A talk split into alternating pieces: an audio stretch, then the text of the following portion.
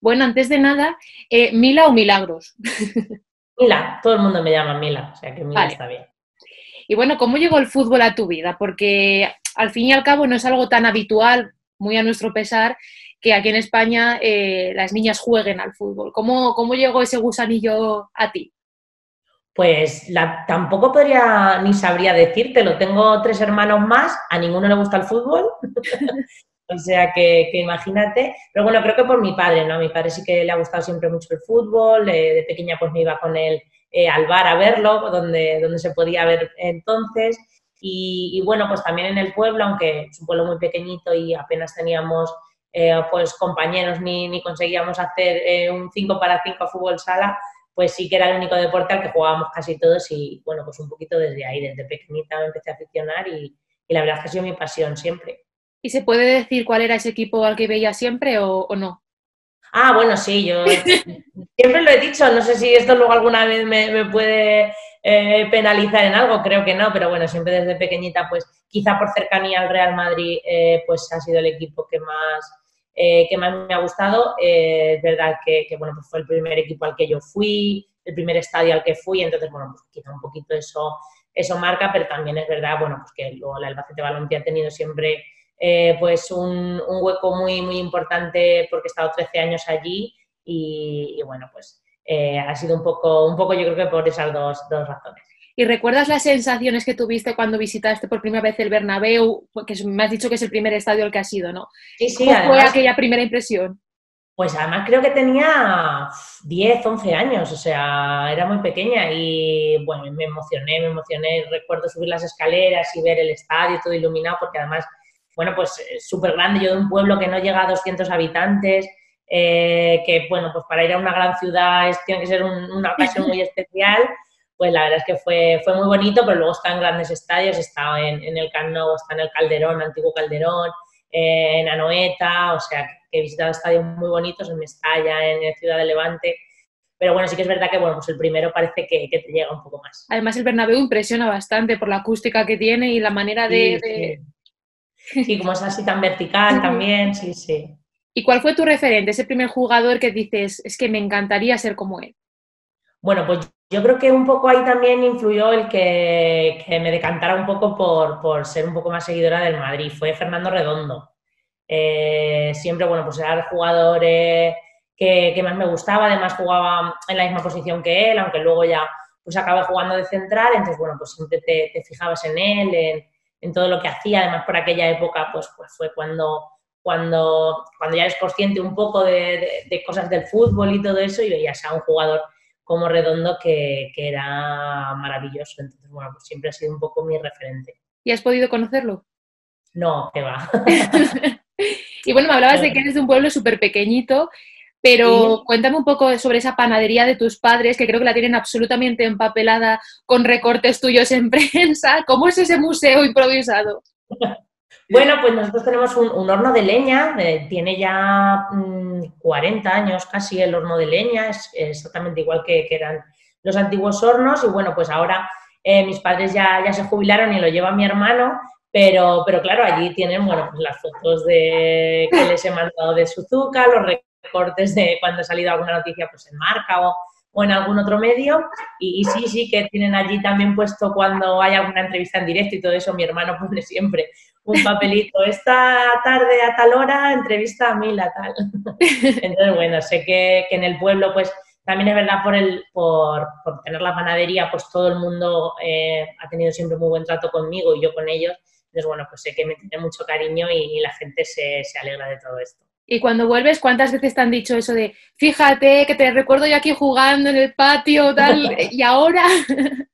Sí, sí, sí, un montón, un montón de veces. Claro, cuando entrenaba yo en primera división fue además en los años que, que, bueno, pues estaba un poco el fútbol femenino avanzando y ya se empezaba a ver algún partido por televisión, pero no era el boom eh, que es ahora mismo. Entonces, claro, no llamaba tanto la atención. Luego también fútbol femenino, yo al ser una mujer, pues no era algo que, que, fuera tan destacado, pero, pero ahora sí que... ¿Te acuerdas cuando eras pequeña y en, mis portadas todo el día dando pelotazos?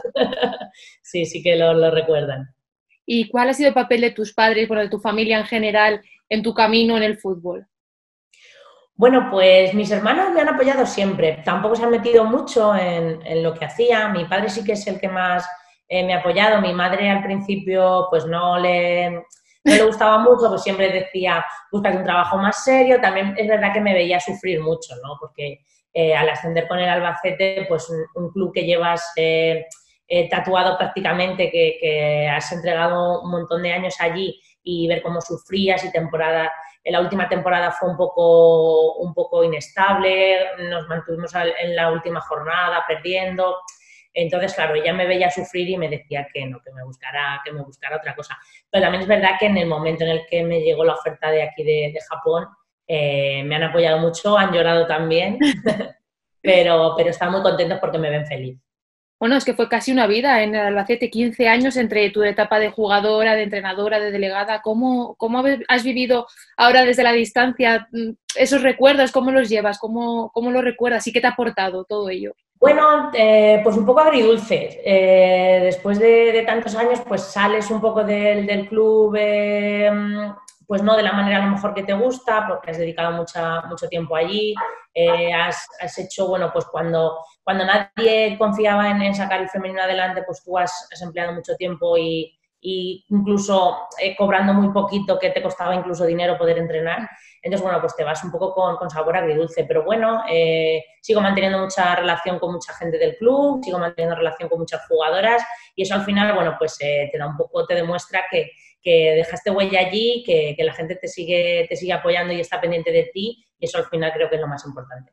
Y si te digo cómo viviste ese ascenso, ¿cómo, cómo lo recuerdas? ¿Qué es lo que más recuerdas? ¿Y qué te ha aportado a la vida? Que solo con verte la cara, cómo sonríes, creo que ya dice todo. Sí, bueno, creo que fue, que fue el momento más importante en mi carrera deportiva. Quizá la elección de venir a Japón y esa creo que han sido las más...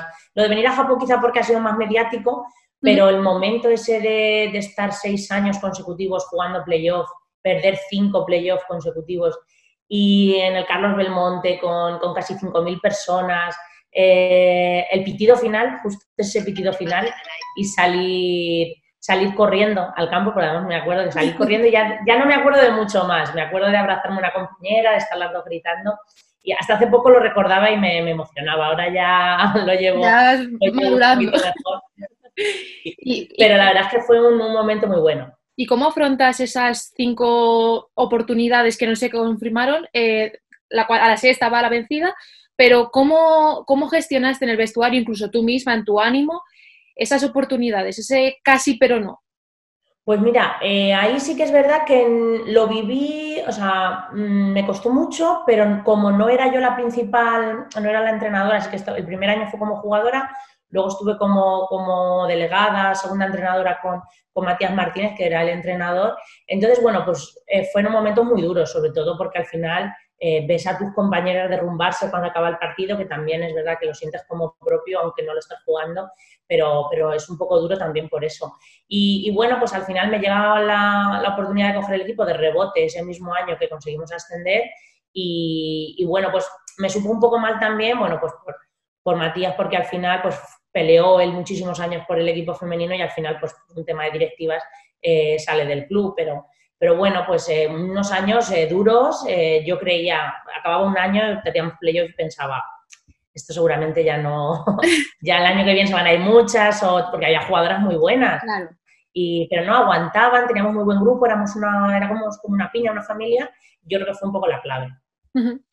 y, y todo lo que has aprendido durante tu carrera como jugadora, eh, ¿Has tenido que desaprender mucho para tu carrera como entrenadora? Es decir, algunas cosas que has visto a lo largo de los años jugando y que tú decías, esto por aquí no, ¿lo has aplicado después como entrenadora? ¿Lo has olvidado? ¿Cómo, cómo has afrontado todo ello? Hombre, evidentemente cuando, cuando tú entrenas piensas, esto no me gusta. O sea, si yo algún día llego a entrenar, esto no lo voy a hacer. Porque yo como jugadora no, no, no, lo he sentido, no lo he vivido así como para poder eh, enseñarlo, porque al final creo que tienes que convencer al jugador.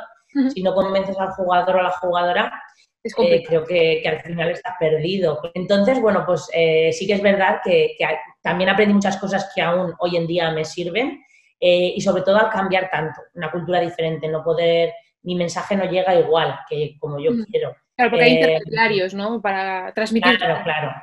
Eso es. Y además, eh, en los términos, ya sabes, en, tema de fútbol, pues en un sitio se dice de una manera y en otro muy distinta de otra.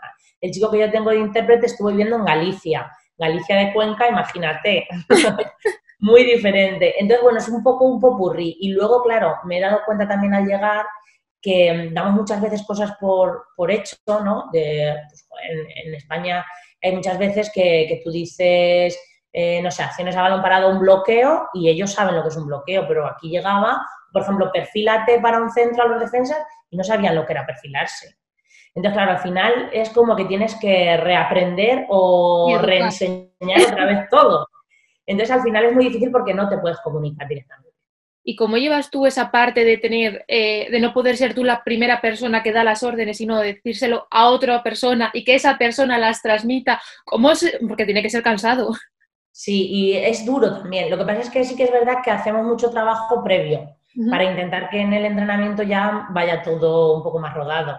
Nosotros por la tarde preparamos un entrenamiento en el club eh, con, con, mi intérprete, ya le explico todo lo que pretendo hacer al día, al día siguiente y luego en campo una hora y pico antes, pues me reúno con, él y con mis ayudantes para que sepan cómo va a funcionar todo, para intentar que la hora y media de entrenamiento pues, sea lo más rodada posible, aunque muchas veces pues toca parar y ajustar todo un poco. ¿Y cómo ha variado tu método de trabajo, de, el que utilizabas aquí en España respecto al que utilizas a Japón, en Japón? Porque claro, algo tiene, aparte de la figura del intérprete, algo habrá variado, supongo, porque son dos tipos de fútbol muy distintos al final. Al final cambias un poco todo. Yo llegué con una idea y me habían pasado vídeos, un juego muy directo, eh, con dos puntas, eh, mucho ida y vuelta, y yo dije, bueno, voy a intentar tener un poquito de control, porque yo cuando llegué los vi a entrenar, técnicamente son jugadores muy, muy buenos. Pero al final llegas y lo que pretendes durante las primeras cuatro o cinco semanas, cuando empiezas a competir en amistosos y en partidos, ves que al final ellos tienen en su cabeza un lío, o sea, tienen ideas sueltas y las intentan juntar, pero al final no es lo que tú quieres, porque realmente no se hace el trabajo que tú pretendes que se haga. No es un juego que haya control, que eh, defensivamente sea un equipo fuerte, entonces tienes que ir ajustando. Y, bueno, pues al final de, temporada pasada sí que encontramos eh, pues, eh, justo la, medida que, que, creo que a ellos mejor les iba que es bueno, pues intentar em, entrenar mucho más táctico, em, todo el tiempo de entrenamiento, pues utilizar mucho vídeo, pizarra, para que tácticamente quede muy claro, y luego mm, dar tres, cuatro indicaciones y ya. No, complicarte. No complicarte, no, porque al final mm, puede que de los 11 que jueguen, pues siete te lo entiendan muy bien. Eh, dos regular y otros dos son muy buenos y te pueden ganar un partido, pero quizá pues mm, si les metes muchas cosas, mm, no se queden con ninguna. pues al final era simplificarlo un poco todo, trabajar muy táctico sobre campo y que el domingo pues intentáramos, sobre todo defensivamente, ser un equipo sólido. Al final has tenido que hacer más uso de la, del lenguaje universal que es la imagen y dejar un poco más de lado esa parte de la charla que tanto os gusta a los entrenadores y que bueno, se pierde quizá un poquito ese vínculo, ¿no? Sí, sí, porque además me, han pasado cosas curiosas, como por ejemplo, pues eh, aquí en, Japón em, hay mucha cultura de, que los jugadores no engañan, realmente engañan. hay el típico que se tira un poquito cuando está... Entonces, claro, yo les dije en la charla, chicos, era un partido muy importante, entonces les dije, chicos, eh, vamos a intentar, si notamos contacto o algo, en las áreas es muy fácil que te piten penalti. Y pues el intérprete, yo no sé qué, qué entendió, que les dijo algo así como que no hicieran faltas. Entonces tengo dos jugadores brasileños y, claro, saben japonés. Y, me dicen, mira, que es que ha dicho todo lo contrario. todo lo contrario a lo que tú quieras decir. Entonces, bueno, pues eh, esas poquitas, esos poquitos detalles, yo ya un poco el oído al japonés se me ha hecho y hay veces que sí que, que, logro pues saber si lo dice bien o mal. Claro, porque es que el idioma es una barrera importante. Tú estás entonces dando clases para aprender a, a ver si puedes ya dar tú más pronto que tarde las órdenes, ¿no? Bueno, comencé, comencé, pero sí que es verdad que no tengo preparador físico ahora mismo ni analista, entonces todo depende de mí y al final son muchas horas. Entonces, bueno, pues el tema de, aprender japonés pues cada vez es, un poquito más complicado. Al principio sí que lo intenté, pero, pero es, es bastante, bastante complicado, sobre todo por las letras que tienen 700, 800 y, son dificilísimas. Entonces, bueno, a escuchar y hablar un poquito sí que, sí que he aprendido, pero escribir creo que lo he dado ya por imposible. Y entonces, ¿cuáles son las personas que ahora mismo forman parte de tu staff? Bueno, pues tengo eh, Techu, que es mi intérprete, luego tengo un entrenador de porteros, eh, un chico también que viene como asistente, pero entrena en otro equipo de primera división femenina y, mm, viene solo algunos días porque no puede compaginarlo. Y ahora, eh, en principio, cuando se reanude todo otra vez, pues tendré, tendré conmigo un chico español que vive aquí en, en Japón y que, y que bueno, me va a echar una mano con el tema de, de readaptación de lesiones, un poco de asistente y demás, que bueno, él sabe un poco japonés, entonces pues hemos buscado un poco la figura que haga un poco de puente. Está creciendo mucho, ¿no? La presencia en el continente asiático de, españoles, sobre todo en el ámbito deportivo y concretamente en el fútbol. Sí, sí, además aquí en Japón, eh, aparte de los jugadores, hay muchos, muchos entrenadores, preparadores físicos que, están en, equipos de aquí, además equipos importantes. Y bueno, es que les apasiona todo lo español. siempre, yo intento, porque además les gusta mucho, cuando vemos un vídeo de algo que, bueno, pues esa semana voy a hacer mucho hincapié en ello, eh, les pongo muchos vídeos de, la Liga Española y les encanta. Eh, lo aprenden más fácil, ¿no? sí, lo aprenden más fácil y además es que me lo, me lo demandan, ¿no? Es como, Mila, eh, mándame un vídeo. Me acuerdo un medio centro jovencito cuando llegó me decía, mira, ¿no tendrás vídeos por ahí? Y le busqué uno de Iniesta, claro, imagínate. Iniesta aquí, aquí es una superestrella, y, pues loco, loco, loco. Se llegó ahí con su ordenador y me decía, mira, mira, esto es lo que quiero hacer yo, esto es lo que quiero hacer yo. Entonces, bueno, agradezco mucho todo eso. Y desde que has llegado eh, a nivel individual, ¿cómo has visto la evolución de los jugadores, especialmente a los que hayas hecho hincapié en mejorar algunos aspectos técnicos? ¿Lo, lo percibes que van creciendo poquito a poco? Sí, además están como muy convencidos de, lo que de lo que quiero, ¿no? Al principio eran todo dudas, al principio los amistosos pues siempre repartían minutos y me decían, Mila, es que vamos a llegar el domingo al partido de liga y no vamos a aguantar 90 minutos. Y yo decía que sí, tranquilos, no os preocupéis, ese tipo de cosas, ¿no? por ejemplo, nunca hacían salida de balón, pues ahora los centrales que apenas tocaban balón, pues ahora tocan, disfrutan un poquito más. Em, sí que es verdad que se han convencido un poco de, la idea y, bueno, a mí me viene muy bien porque eh, tuvimos 6, 7 jugadores que hicieron una temporada bastante buena para ser el primer año en esta categoría, tenían ofertas para salir a, equipos mejores y al final decidieron los 7 quedarse. Y una de las, de las condiciones era, bueno, porque estaban a gusto conmigo, porque les gustaba, también es verdad que aquí pues los entrenamientos normalmente son eh, muy analíticos eh, y yo, bueno, pues con un método, pues, eh, como la mayoría de entrenadores españoles, pues todos los días es algo diferente. Eh, entonces, bueno, pues yo creo que, les ha calado y están contentos. ¿Y te has encontrado muchas dificultades por ser mujer a la hora de entrenar a hombres o, no? Pues al principio sí que noté eso mismo que te he dicho, un poco la duda esa, ¿no? De decir... sabrá lo suficiente, lo típico, ¿no? Pero yo también lo pensaba de mí, ¿eh? Yo también lo pensaba de mí claro, llegas a un país que... Al final, que se queda dentro. Claro, y luego llegué sola, eh, absolutamente sola. Eh, y fíjate, el año pasado, las primeras semanas, toda la gente del club iba a los entrenamientos, los entrenadores de los niños pequeños iban a los entrenamientos, pero para ayudarme, ¿no? Como en plan. Y esta pretemporada, todos los días hemos estado el intérprete y yo solos. Y me dice el presi, no, es que como el año pasado pues te desenvolviste tan bien, pues este año estamos ya súper tranquilos y creemos que no te hace falta nadie. O sea, para que veas que el año pasado era todo dudas, incluso ya te digo, yo cuando llegué mmm, tenía dudas, no sabía si iba a ser capaz, pero sí que es verdad que, que al final yo creo que un poco nos, nos infravaloramos un poco allí eh, en España porque hay tantos entrenadores tan buenos eh, que, que, al final es como que, que cualquier fallo te hace ver que eres peor a lo mejor que otro entrenador. Al final es también cuestión de, jugadores que tienes, de la suerte de, bueno, influyen tantas cosas. Bueno, y que sobre todo eh, aquí en España, bueno, probablemente en Europa, la figura del entrenador es la, primera que cae siempre, entonces al final esas dudas es lógico que, que, las tengas y que te aparezcan a la mínima, ¿no? Sí, claro, al final, bueno, pues somos un poco los más, los más perjudicados cuando un equipo cuando un, equipo, un equipo va mal. Sí es verdad que cuando va todo bien son todo, todo momentos buenísimos, pero pierdes dos partidos y eso pasa igual aquí que allí. Eso sí que es verdad que no, hay diferencia. Nosotros perdemos un partido y ya me vienen los capitanes, mira, hay que cambiar algo porque hemos perdido un partido, pero ¿qué vamos a cambiar? Pues es que en esta jugada eh, este tenía que haber hecho lo otro. Pero es que cada jugada es un mundo, es un poco aquello que piensan que es como todo muy matemático, ¿no? Sí, que es una ciencia casi. Eso es, eso es. Y les digo, mira chicos, tenemos que sumar, sumar, sumar cosas, pero no podemos quedarnos solo con que esto hay que hacerlo así y ya está. Entonces, bueno, pues un poco, un poco de lucha con ellos. ¿Y ves la diferencia, las ganas de aprender allí respecto a aquí? O sea, que esa conexión, ese, esa curiosidad casi nada que tienen ellos, ¿hay mucha diferencia respecto aquí en, España?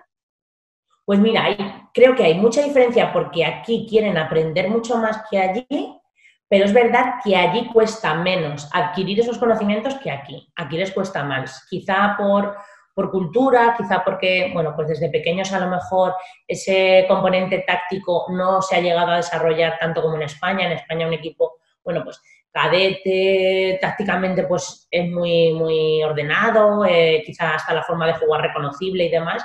Y aquí también es verdad que, que, las categorías son muy diferentes. Aquí hay high school, universidad y luego ya de universidad pasan a las ligas senior o profesionales. Entonces es verdad que hasta los 22 años o así realmente no compiten eh, con, gente senior. Sí que es verdad que hay unos años ahí pues de, de, no competir y de quizá no mejorar muchos aspectos. ¿Y tú si pudieras mejorar precisamente alguno de esos aspectos, el fútbol base, conforme van creciendo las categorías que al final tenemos aquí en España, ¿qué harías? Bueno, yo creo que, que, Japón necesita un poco reestructurar todas esas ligas y hacerlas un poco parecidas a España. Aquí no hay liga, o sea, aquí no compiten hasta la universidad, realmente. Hacen torneos, eh, compiten un poco pues, con amistosos y, demás. Eh, falta ese factor de competitividad, ¿no? Ese gen. Eso es, eso es, porque luego son, eh, bueno, como eso todo el mundo ya creo que lo sabe, educadísimos, respetuosos, son niños que aprenden, porque yo he dado alguna masterclass aquí en la, federación de, de, donde yo vivo, y aprenden mucho, o sea, enseguida. O sea, fíjate si, por ejemplo, salida de balón con niños de infantil que no habían hecho nunca y en un entrenamiento pudieron hacerlo tres, cuatro veces y, joder, al final del entrenamiento te lo agradecen y, ves que, son esponjas, ¿no? Igual un poco como en España. Pero claro, se para ahí, ¿no? Como no compiten, no pueden demostrarlo semana tras semana, quedan bueno, es que para quien no lo sepa, la llegada de, Mila a Japón fue un poco complicada y, bueno, más que complicada, curiosa, porque allí los japoneses buscaron en Google directora de fútbol femenino, dieron con la coordinadora del Villarreal y ella se puso en contacto con Mila. Cuéntanos un poco esa anécdota, porque es verdad que se hizo súper viral, pero no deja de ser curiosa y, bueno, cuéntanosla tú en primera persona. Bueno, pues eh, yo es que soy muy amiga de Yuri desde hace ya mucho tiempo, ¿no? Eh, Yuri lleva en España veintitantos años, eh, trabajando en varios clubes de, allí. y bueno, pues de enfrentarnos hicimos muy buenas amigas. Y es verdad que el Villarreal antes, cuando, cuando el equipo pues no tenía el potencial que tiene ahora, pues sí que había alguna jugadora destacada y siempre teníamos muy buena relación para que pudieran venir a Albacete y demás. Y, bueno, pues cuando ya eh, rompimos el Albacete Balompié y yo, empecé a mandarle currículums a todo el mundo porque a mí no me llegó ni una oferta de ningún club, ni de primera ni de segunda, nada, absolutamente nada. conseguido con el Albacete? Nada. Nada. Eh, tan solo eh, Liga Regional Femenina de Castilla-La Mancha y no me llegó absolutamente ninguna, ninguna oferta. Entonces, bueno, pues yo me puse a mandar currículums a todo el mundo y dije, bueno, pues oye, si hay suerte, hay suerte y si no, pues, pues nada. Y ese diciembre, yo abandoné el club en, julio, ese diciembre me dice Yuri, oye, mira, hay un equipo japonés interesado en una entrenadora. Si te parece bien, le doy tu contacto y si no, pues nada, nos olvidamos.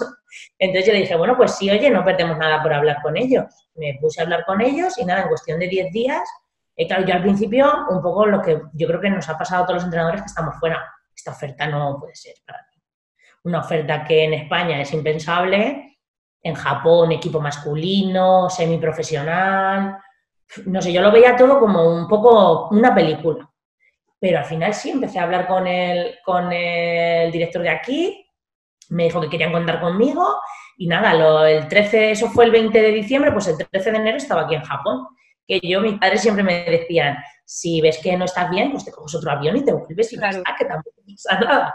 Pero no, no, la verdad es que se me pasaron los primeros dos, tres meses volando.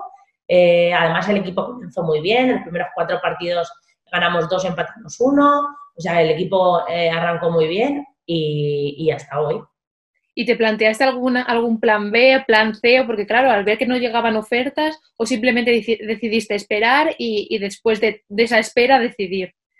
Bueno, pues yo sí que es verdad que empecé a entrenar al Atlético Tomelloso en Liga Regional, que, bueno, pues eh, también es verdad que un equipo de Liga Regional mm, un poco me ayudó a llegar aquí y no estar tan descolocada, porque yo venía de entrenar en Primera División, jugadoras que había tenido conmigo ya mucho tiempo y que, como te digo, había muchas cosas que ya no las entrenaba porque ya ellas las sabían. Entonces, al ir a Tomelloso, un equipo completamente nuevo, pues tuve un poco que, empezar de cero y eso sí que me ayudó mucho cuando llegué aquí a, a Suzuka para, incorporarme sin, ningún tipo de problema y, bueno, pues fue un poco ahí esa transición, sí que es verdad que me pusieron muchas facilidades para, para venir y, las chicas aún pues me siguen escribiendo un montón de días para ver cómo estoy y tengo buen recuerdo de ese, de ese tiempo. ¿Cómo se lleva ese título de primera entrenadora en la historia del fútbol japonés? Primera mujer que entrena en Japón, en fútbol, masculino.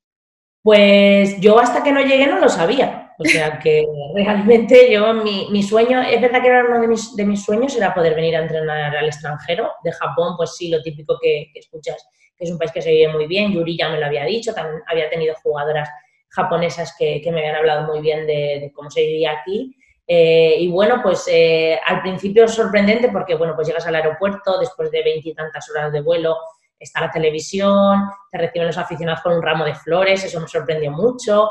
Y luego ya, claro, al día siguiente la presentación y te dicen en la presentación pues, que eres la primera mujer en entrenar en la historia y se acreditan veintitantos medios, o sea, fue todo como, como súper inesperado, pero también eh, súper orgullosa de haber conseguido algo entonces, claro, ahí ya un poco la presión que te metes tú a ti misma, ¿no? De esto no puede fallar, esto eh, es la primera mujer, no poder fallar a todas las mujeres a todas las niñas que quieran ser futbolistas. Eh, un poco la presión esa. Y bueno, pues ha habido ratos que, no lo he pasado bien por, esa presión de decir, es que no puedo fallar, que esto para mí sería, sería un fracaso, para mí, para mucha gente. Eh, pero bueno, el club siempre me apoyó, los jugadores incluso cuando me veían un poquito mal eh, pues me daban su apoyo y, la verdad es que al final hicimos muy buena temporada. Pero ¿hasta qué punto es justo que una sola persona se cargue eh, la responsabilidad de, todo, todo un colectivo, por así decirlo? Porque es verdad que, las mujeres en el fútbol siguen estando un poco alejadas, pero, pero ¿hasta qué punto es justo que tú cargues esa responsabilidad? Bueno, supongo que justo no es, ¿no? Eh, pero es verdad que nos toca siempre demostrar. Ah, siempre, Las entrevistas que, que hacemos la mayoría de entrenadoras, que se lo he oído a alguna compañera también, es que nos toca demostrar siempre, siempre, siempre. Eh, demostrar cuando ganamos, demostrar cuando perdemos, demostrar cuando entrenamos, eh, demostrar una temporada a otra temporada y, al final eh, pues es mucha presión y al final, bueno, pues llegas a casa a lo mejor cuando estaba en España y lo compartía con las compañeras o lo compartía con mi familia, pero aquí yo no puedo llamar a mis padres llorando porque hemos perdido un partido, porque al final pues ellos ya son mayores y tampoco puedo hacerles que carguen con esa preocupación cuando en realidad no es un problema. Un problema es pues un familiar que está enfermo, pero no es un problema perder un partido, pero al final, bueno, pues tienes esa presión, quizás con el tiempo vaya aprendiendo, quizás con, con las derrotas pues lo vaya asimilando un poquito más y el primer año pues me costó mucho, yo me imagino que este segundo año, si empezamos, pues lo llevaré mejor. ¿Y qué entrenador mm, actual o anterior eh, te ha inspirado para, no sé si copiarle, pero quizás inspirarte un poquito en algunas ideas, en algunos ejercicios? Supongo que todos tenemos referentes en, una vez ya como jugadora, ya me has comentado que redondo, pero ahora como entrenadora, ¿en quién te fijas o a quién te gustaría parecerte? Pues al final te tienes que fijar en muchos, eh, tienes que copiar de muchos, pero como dice he algún compañero entrenador, hay que copiar bien, ¿no? Hay que saber de quién copiar y hay que copiar bien.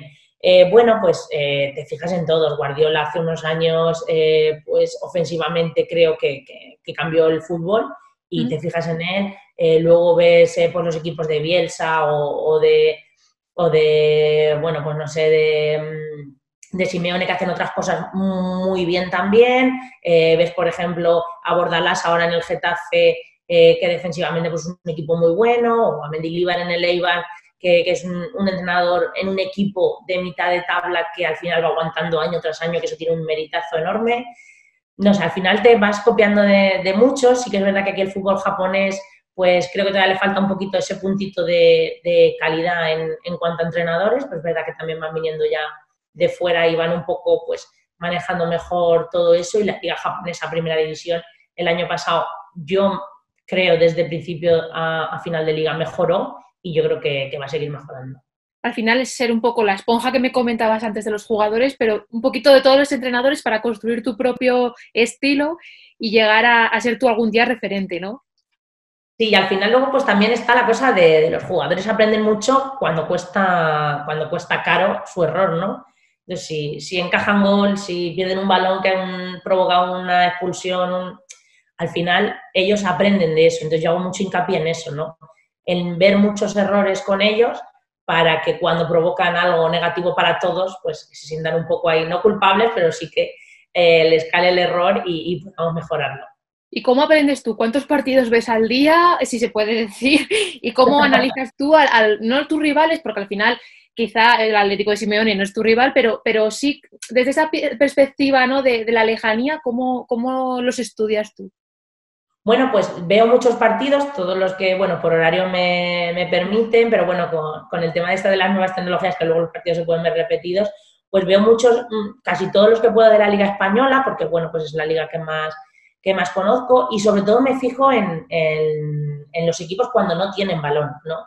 Que creo que sí que es verdad que con balón, pues te tienes un poco las características de tus jugadores se pueden un poco eh, decidir cómo pueden jugar, pero es verdad que sin balón creo que cualquier jugador eh, un poco espabilado pues sabe, sabe entender lo que quieres y creo que al final determina mucho el no encajar goles eh, donde estés en la clasificación. Entonces me fijo mucho sobre todo en eso, en, en cuando no tienen balón y cuando lo roban, bueno, pues el tema de las transiciones y todo eso que tanto daño hace. Claro, porque al final lo que marca un poquito la diferencia es eso. Eh, es verdad que no, mm, hay equipos que tienen la posesión muy alta, pero cuando tú no tienes el balón, ¿cómo, cómo actúas, cómo reaccionas para hacer de, yo qué sé, de la contra un arte casi, ¿no? Al final es, es jugar tus armas, ¿no? Y, el hecho de no tener el balón va a determinar mucho cómo, cómo las vas a jugar.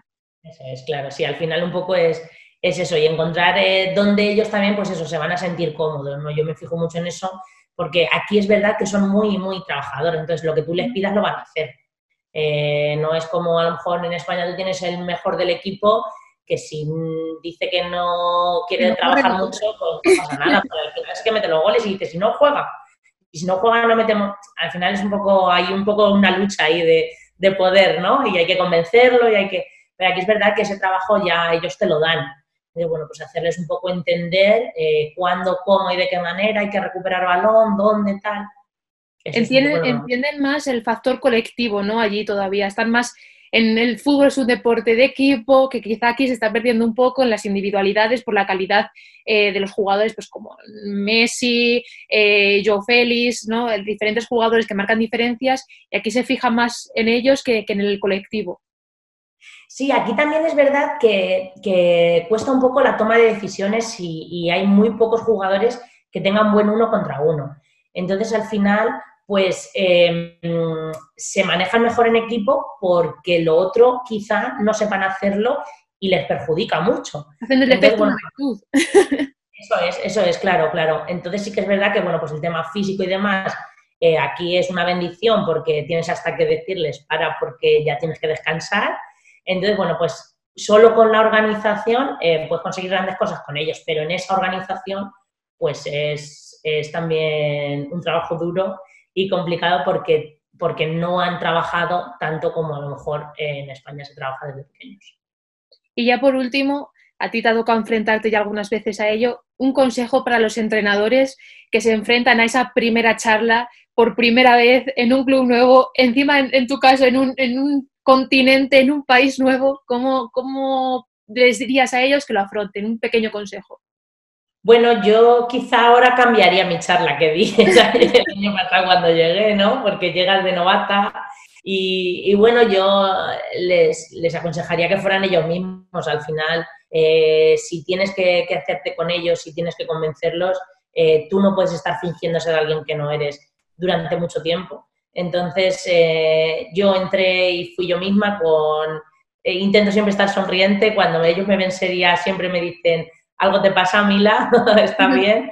Entonces, bueno, pues yo entré como, estoy ahora, intentando, bueno, pues ser yo misma y ser cercana a ellos, porque al final creo que, que somos un equipo que al final ellos en el campo te tienen que defender y, y dependes mucho de ellos.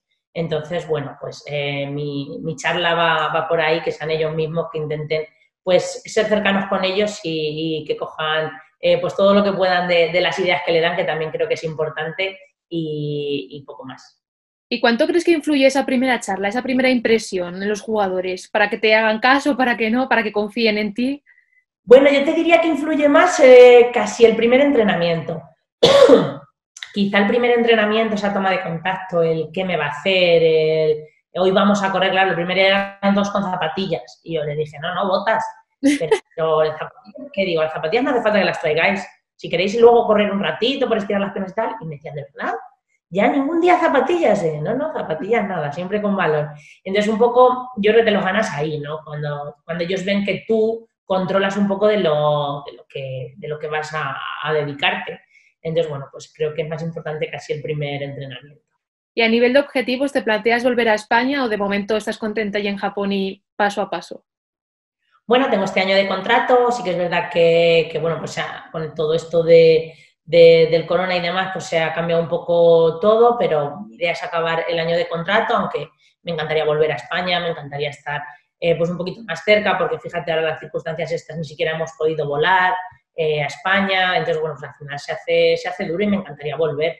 Eh, pero bueno, Japón estoy muy bien y, ojalá, me encantaría entrenar algún año en profesional aquí y bueno, pues veremos a ver qué tal este año, que, depende mucho de, cómo vaya para, para próximos objetivos. Y a la vuelta en España, cuando sea, fútbol masculino o fútbol femenino. ¿O no puedes elegir entre mamá y papá? pues mira, fútbol femenino eh, va a ser siempre especial, eso es verdad. Pero también es verdad que el fútbol masculino pues tiene, tiene también su encanto, ¿no? Entonces, eh, al final yo creo que un entrenador lo que quiere es dedicarse a esto, ¿no? A poder vivir de lo que es su pasión. Somos afortunados, yo ahora mismo soy súper afortunada creo en estar en Japón, aunque esté súper lejos de mi familia y de mis amigos, pero creo que soy afortunada y ojalá pueda seguir haciendo esto, me da igual, femenino, masculino, eh, equipo de cuarta división japonesa como estoy ahora, de segunda española, de, selección nacional, que también me lo han preguntado mucho, ojalá algún día tenga la oportunidad de poder entrenar alguna, alguna selección, me daría igual el país, yo ya he probado venir a un país tan lejano y tan diferente que, al final creo que me adaptaría a cualquier sitio y nada, seguir viviendo de esto que es la pasión que tengo. Pues muchísimas gracias. Y muchísima suerte también, a ver si acaba esto pronto y puedes volver ahí al verde, aunque sea en Japón. Pues sí, aunque sea por lo menos que nos vaya dando el aire un poquito.